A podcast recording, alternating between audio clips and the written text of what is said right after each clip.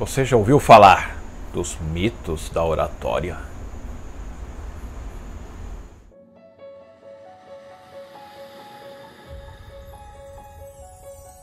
Olá, sua alegria! Edson Toshio aqui para falar com você sobre dois mitos que rondam o mundo da oratória. Toshio, que mitos são esses? Primeiro deles. Primeiro deles foi legal, né? Muito bem. O primeiro deles diz respeito às pessoas que acreditam que oratória é só para quem realmente vai precisar se expressar diante de várias pessoas. Ser um palestrante profissional, por exemplo. Ou alguém, ah, vou ser um advogado, então preciso de oratória. Ou vou no mundo eclesiástico, quer se tornar um padre, ou quer se tornar uma pregadora do evangelho, homem ou mulher. Isso quer dizer que já que vai falar diante de várias pessoas, é interessante que se faça um curso, por exemplo, de oratório ou estude para isso. E realmente, para essas áreas que eu falei, é essencial que você consiga falar muito bem em público, inclusive políticos. Ah, você que entrar no mundo da política, você precisa falar bem em público. Não dá para você mudar isso. Ah, mas então eu vou ser um professor. Essencial. Quero ser uma professora? Com certeza você tem que ser. Porém, não são só essas profissões que exigem que a pessoa tenha realmente um bom domínio para falar o seu conteúdo diante de outras pessoas, diante de uma câmera, por exemplo, e assim transmitir a sua mensagem para mais do que uma pessoa. Quando você pensa desse jeito, cara, eu não vou ser professor, eu não vou ser político, não vou ser advogado, eu não vou ser um pregador, nem um padre, nem nada que exija falar em público, um palestrante, eu não quero ser um orador, oradora. Então, para que que eu vou estudar oratória? É aí que vem, meu cara, minha cara. Quando nós estudamos oratória, nós aprendemos a como a comunicação pode afetar várias pessoas ao mesmo tempo, mesmo que elas tenham perfis diferentes, e você consiga persuadi-las e influenciá-las através dos seus argumentos, através do seu estado emocional e através de tudo aquilo que você vai preparando que envolve o seu conteúdo, que envolve o seu conhecimento técnico, que envolve a sua experiência de vida, que envolve as suas histórias. Tudo isso é essencial para falar para várias pessoas diferentes. Aí eu te pergunto, Imagina você usando esses conhecimentos e essas técnicas e esse poder de controle emocional ao falar com uma pessoa. Ao fazer uma reunião muito especial, importante com um grande diretor de uma empresa, ou numa entrevista de emprego, ou você que vai participar de uma dinâmica de grupo, que é exatamente para conseguir uma vaga de emprego e você está concorrendo com vários outros candidatos, muito bons também, com a mesma formação muitas vezes que a sua. Como é que você vai fazer para se diferenciar dessa galera? Todo mundo na mesma idade, todo mundo com a mesma ideia de experiência, digamos assim. Se você está entrando no mercado agora, todo mundo novo. Ou você já tem anos de experiência e outros também têm.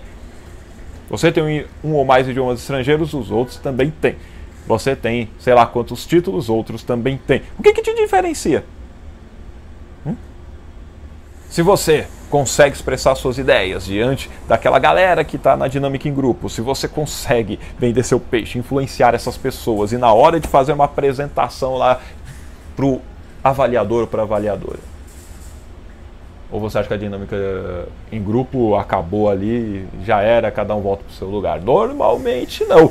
Eles vão pegar ali a, aquele grupo e vão fazer você apresentar a ideia que você deu, a solução para tal problema, por que, que vocês chegaram àquela conclusão, o que fez vocês pensarem dessa forma, como vocês chegaram em um consenso, como é que você convence que realmente aquela ideia é boa. E quem é que vai falar para o avaliador para avaliadora? Você vai deixar o seu concorrente falar? Ah, mas eu tenho medo, a pessoa me viu fazendo outra. Para, mano. Se você conseguir falar bem, se você conseguir se expressar de maneira eficaz, se você conseguir ser você, sendo natural, né, ser artificial, e conseguir falar muito bem, independente da situação, você tem um diferencial competitivo absurdo.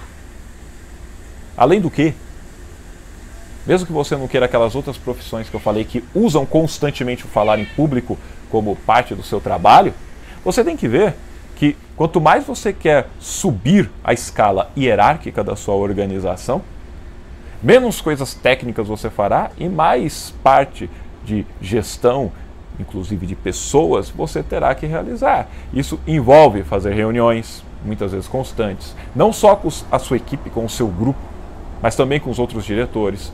Dependendo, não é só presencial, é online. Com seus clientes, com fornecedores, fazendo negociações tendo que persuadir a pessoa e as pessoas sobre a melhor maneira de fazer negócios contigo. E aí nessas negociações você estará numa disputa com os seus concorrentes para ver quem que pega aquele cliente mesmo, que tem uma conta realmente boa, enorme, grande, muito dinheiro. E você quer aquela conta, você quer aquele cliente. Como que você faz para conquistá-lo? Se você não souber utilizar as técnicas de oratória, se você não conseguir aplicar os seus conhecimentos de como modular a sua voz, de como utilizar gestos de maneira adequada, de como realmente prestar atenção ao que o seu cliente está desejando e assim utilizar a comunicação e os padrões de linguagem a favor, você não vai conseguir se dar muito bem. Pode chegar até um ponto e de lá você não passa, porque a comunicação é essencial, não só diante de várias pessoas, mas no tete a tete, no um a um. E quando você aprende oratória, você aprende também a fazer isso com cada pessoa, inclusive com você mesmo, com você mesma. Como que você se comunica consigo? Como é que você enxerga o mundo, como você pode alterar, mudar suas crenças, como que você pode enxergar por outros prismas. Tudo isso você aprende quando estuda comunicação a fundo. Ficou interessado? Está interessado em aprender mais?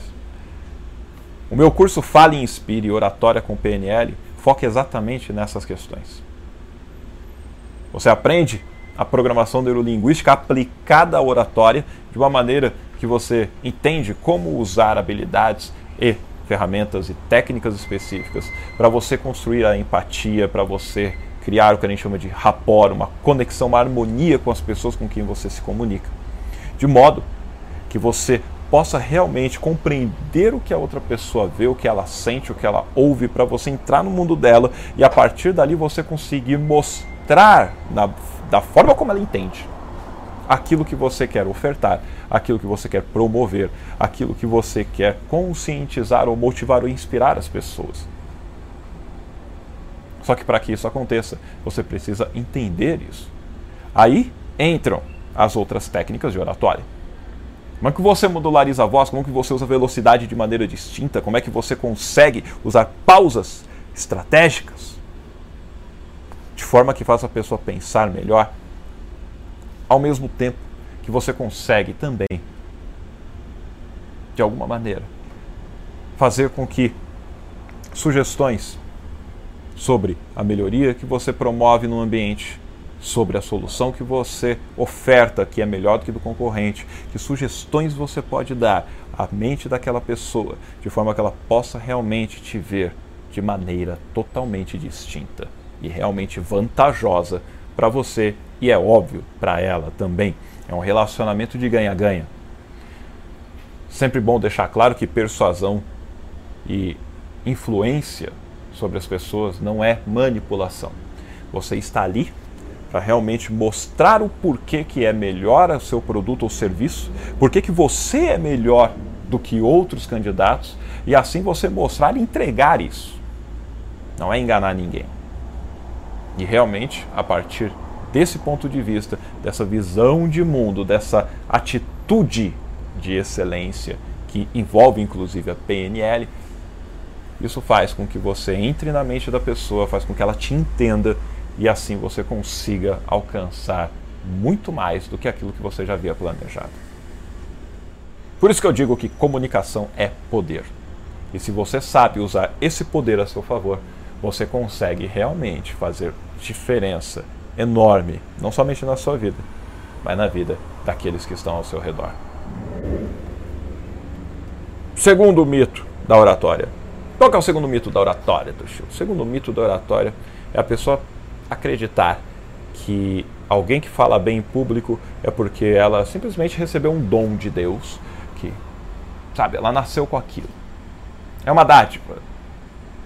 E se você não faz isso é porque você não recebeu essa dádiva, você não tem esse dom, logo não tem por que você falar em público, não tem por que você se expressar bem. Isso é uma balela do caceta. Mas não é dom. Aí você fala, não, mas tem pessoas que nasceram é, com esse dom de falar em público. Eu duvido. Você conhece alguma pessoa aí que já nasceu falando? Você conhece alguém que, sem nenhum ambiente que promova a desinibição e que promova uma comunicação cada vez mais efetiva com os pais, com aqueles que estão criando a criança, você acha que sem esse ambiente a pessoa consegue se desenvolver? Pega aquelas criancinhas que vão lá nos shows de calouros e ficam apresentando programas, ficam falando, tem, né, meu Deus do céu, tem 4, 5 anos, é dom. Não é dom não. Pega e analisa bonitinho a história por detrás. Vê desde pequeno o que, que a pessoa assiste, o que, que ela trabalha, o que, que ensinam na escola, aqueles que cuidam dela, o que, que eles estão motivando ou cortando daquela criança. E aí você vai ver que na verdade ela aprendeu aquilo, poxa. Barulhinho, o cara tem carro, hein? Então, você simplesmente vê que é um comportamento aprendido. Ela aprendeu a fazer aquilo, ninguém ficou podando ela, dizendo, para de fazer isso, para de falar aquilo. É, né? Então ela aprendeu, ela faz e ela vai se desenvolvendo. E cada vez que ela pratica, ela fica melhor. E assim é qualquer outra coisa que você vê alguém sendo muito bom e muito boa. Toshio, mas tem pessoas que têm facilidade para algumas coisas? Tem, lógico. Todo mundo tem facilidade para algumas coisas e dificuldades em outras. Mas isso não quer dizer que se ela não treinar, se ela não estudar, se ela não fizer nada, ela continua sendo boa. Não tem como. Tanto que qualquer pessoa que você julga ter um dom, que ela é muito boa em alguma coisa, que ela nasceu com a bunda virada para a lua, na boa, vê como ela se esforça todo santo dia para ser boa naquilo que ela faz. Como ela treina constantemente. Vê o passado dela, vê todo o esforço que ela tem, vê quantos anos ela faz aquilo. Aí você vai parar para pensar, caraca, né? Pô, se fosse dom, ela não precisaria se esforçar, porque ela já nasceu com aquilo, né? É tão fácil, poxa. Mas não! Quando você acredita nas coisas de dom, você se limita. Porque você acredita que se você não ter esse dom, então eu não vou fazer nada. E aí fica vendo a vida se laboreando, entendeu? Reclamando das coisas. Ah, para com isso. O que você quer é se desenvolver uma determinada habilidade, seja falar em público ou o que for, você precisa pegar e começar a estudar, procurar realizar as coisas que exigem que você faça quando você quer atingir aquele nível de maestria. Só que isso exige trampo, isso exige estudo, isso exige erro e acerto. Isso exige persistência. Isso exige muitas vezes anos de estudo, de prática, para que você chegue em um nível muito bom. Ainda que com a programação neurolinguística a gente tenha o poder de modelar a estratégia mental das pessoas e conseguir aprender de forma mais rápida, ainda assim isso exige muitas vezes anos para você chegar numa maestria, poxa. Tá achando que é o quê? Até você se acostumar, você realmente conseguir colocar no seu inconsciente, subconsciente, ou como você queira dar a nomenclatura ali para sua cabecinha, mente, subconsciente, inconsciente, que seja. Até isso virar um padrão dentro de você, até virar realmente um hábito em você, isso vai levar, pelo menos, algumas pesquisas mostram, 60 dias. E aí você vai mantendo, mas não é porque você pegou um hábito que quer dizer que você já ficou bom pra caramba em alguma coisa, ou quer dizer que você já evoluiu pra caceta em determinada habilidade. É óbvio que não. Ainda mais se você ficar se comparando com aquele que você modelou, entendeu? Que já é o mestre ou a mestra daquilo que faz. Compreende? Se a pessoa tivesse dom, ela não precisava se esforçar. Se a pessoa tivesse dom, não precisaria de anos e anos daquele treino exaustivo para que ela ficasse boa no que é. Não, bastava chegar e fazer. Por isso, para de dar essa desculpa. Vai lá e faz o seu trampo, estuda, se dedique, esteja disposto a errar e faça a coisa acontecer. Isso não é diferente em falar em público. De forma alguma. Você vai lá, você vai fazer, você vai errar. Aí você vai pegar, vai aprender com o erro e vai fazer de novo. E vai errar de novo. É igual gravar vídeo, você vai errar várias vezes. Várias vezes que eu estou fazendo aqui, eu erro, eu paro, tem cortes, tem essas coisas. Você fala, caraca, né? por que, que eu falei essa besteira? Meu Deus, o raciocínio aqui de repente deu uma bugada. Acontece, é normal. Só que aí você continua fazendo, você não para. Você simplesmente continua realizando porque você sabe que tem algo a agregar para as outras pessoas. Muda essa crença e faz a coisa ser diferente. Isso é tudo mito. Tem nada de nasceu para falar em público, todo mundo então nasceu. Beleza? Não tem os escolhidos não. Isso não é que existe. E a questão de ah, oratória é só para quem vai ficar sempre falando em público. Não. Se você souber realmente usar tudo aquilo que eu falei, você vai fazer a diferença em qualquer âmbito. Pegou a visão? Como diz Rick Chester. Rick Chester, até coloquei o sotaque, meu Deus do céu. O Rick Chester. Muito bom. Meus caros, curtiram? Você gostou? Tá curtida aí? Não gostou? Coloca por que não gostou. Tem sugestão de novos vídeos? Faz favor, digita aí.